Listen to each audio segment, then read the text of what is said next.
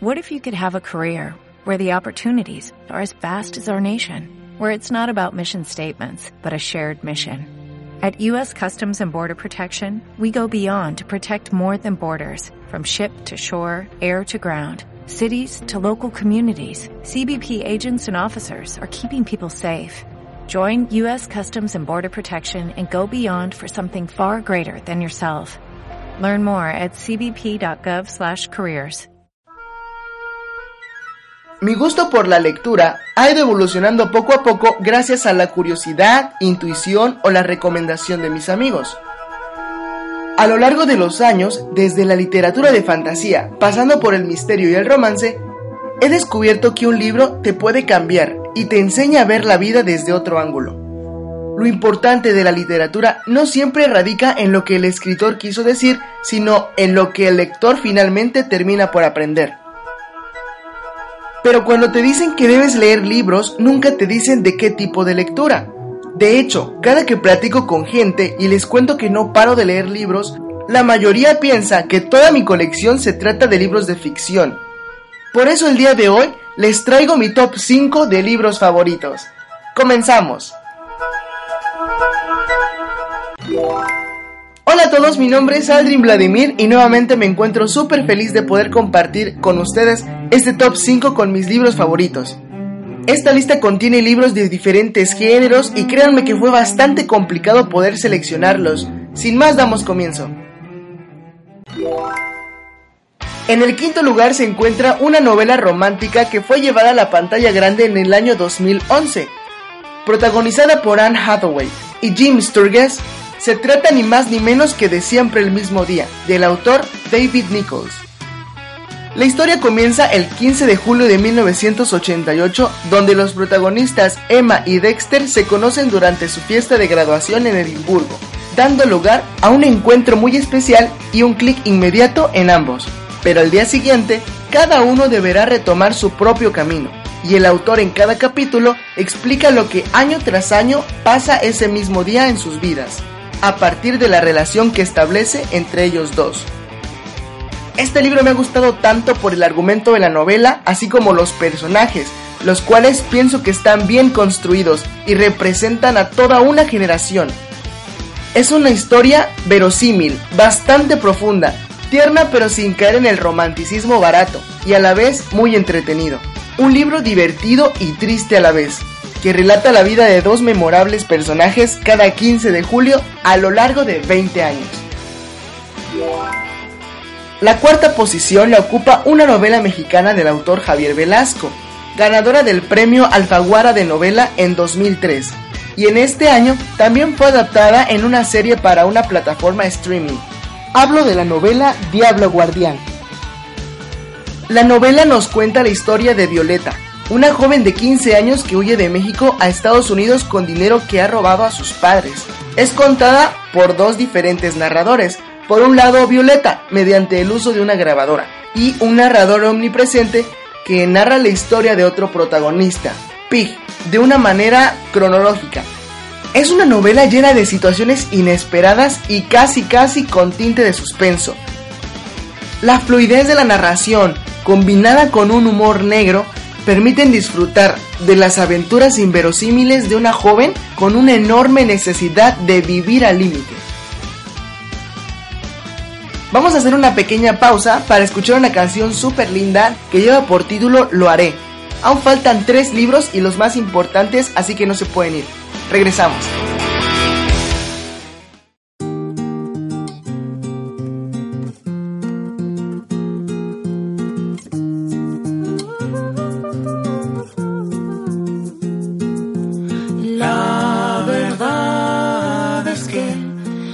extraño y te vuelvo a ver aquí, usando las palabras que arman tantos sitios que nunca encuentro. Esta vez lo haré.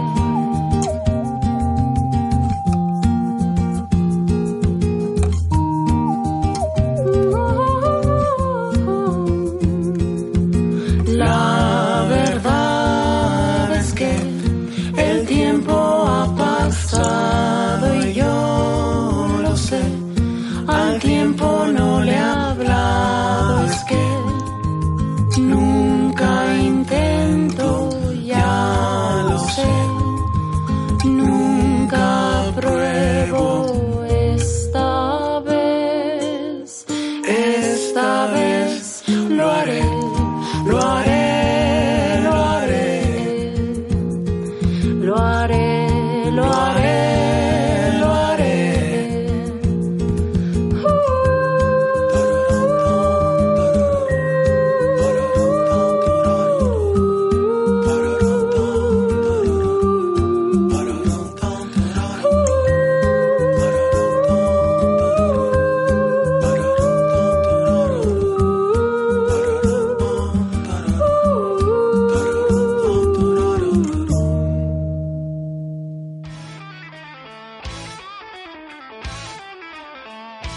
¿Acaso no es linda? Yo simplemente la disfruto mucho.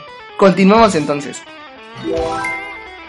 Para quienes me conocen, sabrán que mi primer amor literario fue la saga del joven mago Harry Potter. Y es por obvias razones que mi libro número 3 es un libro de esta saga. Se trata de Harry Potter y la Orden del Fénix, escrita por la británica J.K. Rowling y publicada en 2003, siendo este el quinto libro de la saga. La historia nos cuenta que tras lo ocurrido al final del curso anterior, Harry regresa a pasar el verano a casa de sus tíos, donde no recibe noticias de sus amigos Ron ni Hermione. El mago presiente que algo anda mal en el mundo mágico, y sus temores se hacen realidad cuando ve a dos dementores en el suburbio muggle. El Ministerio de Magia niega rotundamente el regreso de Lord Voldemort, y no se le pondrá nada fácil a Harry ese curso, pues le espera la cruel profesora Umbridge, espía del ministerio. Y al final de la historia tendrá lugar una gran batalla mágica. Este libro sigue con la misma estructura conocida en los anteriores. Sin embargo, aparecen nuevas criaturas mágicas, sucesos extraordinarios, lugares nuevos, personajes cuya participación será importante para el desenlace de la saga. Se ve la evolución de Harry como mago y como adolescente, Además, aunque sea el libro más largo de la saga, se me hace corto. No hay nada innecesario. Yo no omitiría ninguna parte de la historia, pues todo, todo es importante.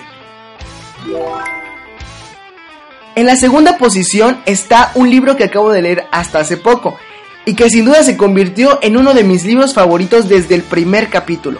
El libro lleva por título El elemento y fue escrita por Sir Ken Robinson. El elemento, según el autor, es el lugar donde la persona hace aquello que realmente quiere hacer y donde es quien siempre ha querido ser. Para encontrarlo no existe una fórmula rígida, ya que es único en cada persona. Una de las señales más claras de haberlo encontrado es la sensación de libertad y autenticidad. Estamos haciendo lo que se supone que tenemos que estar haciendo y siendo quienes se supone que tenemos que ser. El libro ofrece una amplia visión de la inteligencia, habilidad y de la creatividad humana, y de los beneficios a nivel personal y a escala social de conectar con tus propios talentos individuales. Contiene fascinantes anécdotas y casos reales de personas que han encontrado su tesoro más profundo. Ken Robinson consigue en este libro transmitir la importancia de encontrar ese punto y motiva al lector a buscarlo y les recuerda que nunca es tarde para alcanzarlo. Sin duda, este libro guía a los lectores a encontrar lo mejor de uno mismo. Finalmente llegamos al primer lugar. Y mi libro favorito hasta ahora es La Dama de las Camelias, escrita por Alejandro Dumas Hijo, en el año de 1848. Inspirándose en un personaje real, el autor dio vida a una de las heroínas más célebres de la literatura romántica, Margarita Gautier. Entre el romanticismo final y los comienzos de la novela realista, La Dama de las Camelias narra los trágicos amores de la bella cortesana y Armando Duval, un joven de una familia respetable. Una hermosa novela de época, plagada por el dulce aroma de la elegancia y el fulgor incandescente de la sensibilidad, el sacrificio, el enamoramiento y la pasión amorosa llevadas hasta las últimas consecuencias que uno puede esperar. Alejandro Dumas, hijo, compuso con delicado y finísimo arte una sencilla historia en la que el amor más puro se debate contra los prejuicios y principios morales, una auténtica obra maestra que derrocha a cada paso una buena dosis de lirismo, belleza y calidad. Una de las más tristes y hermosas historias que he leído hasta ahora, yo lloro cada vez que leo este libro. Simplemente es sensacional. ¿Y ustedes ya la leyeron? Yo les recomiendo que lo hagan, no se van a arrepentir. Y de mi parte es todo. Estos son mis 5 libros favoritos hasta ahora. Aún me quedan muchos más por leer y sé que en el vasto océano de la literatura aún me esperan libros más hermosos. ¿No lo creen? Si les gustó el podcast de hoy, compártanlo con sus amigos o con personas que también disfruten de la literatura. Díganme en los comentarios si ya leyeron estos libros o platíquenme su top 5 de libros favoritos. Sería genial que pueda leer sus recomendaciones. Te invito a que te suscribas al podcast, que me sigas en las redes sociales, en Twitter e Instagram estoy como Aldrin Vladimir, pero también en la descripción dejo mis redes sociales por si no me encuentras. Ya para concluir los dejo con una frase que dijo alguien alguna vez y dice más o menos así. Si no te gusta leer es porque aún no encuentras el libro indicado. Hasta la próxima.